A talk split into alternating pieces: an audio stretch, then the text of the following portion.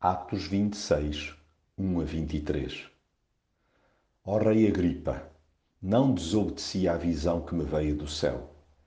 Primeiro preguei a mensagem em Damasco, depois em Jerusalém, depois em toda a terra dos judeus e também aos não-judeus. A todos eles disse que tinham de se arrepender e de se voltar para Deus, mostrando pelo seu comportamento que estavam arrependidos. Foi por isso que os judeus me agarraram quando eu estava no templo e me quiseram matar. Mas com a ajuda de Deus, continuei a dar o meu testemunho até agora. E por isso aqui estou a falar-vos de Deus, a todos, pequenos e grandes. O que vos digo não é mais do que aquilo que os profetas e Moisés disseram que ia acontecer: que o Messias tinha de morrer e de ser o primeiro a ressuscitar, para levar essa luz tanto aos judeus como aos não-judeus. O cristão agarra com entusiasmo as oportunidades que lhe concedem de se defender no que à sua fé diz respeito. É perceptível a sua alegria pela forma como gesticula e fala. Percebe-se nele paz em vez de revolta. Não é dado a atropelos verbais, antes procura estabelecer elos de ligação comunicacional.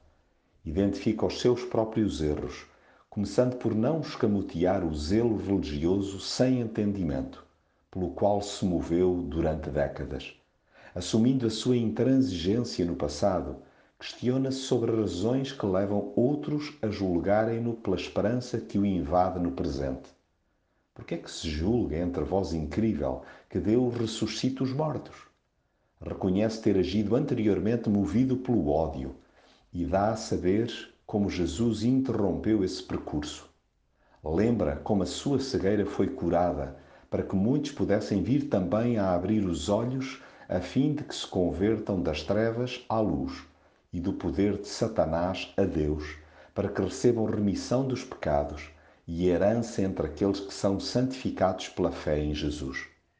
Salienta que para si o importante é não desobedecer à visão celestial daí não parar de anunciar aos seus contemporâneos a urgência de se arrependerem e se converterem a Deus, praticando obras dignas de arrependimento. Ciente da misericórdia de Deus, sente-se impulsionado a dar testemunho, tanto a pequenos como a grandes, que Jesus é a luz do mundo.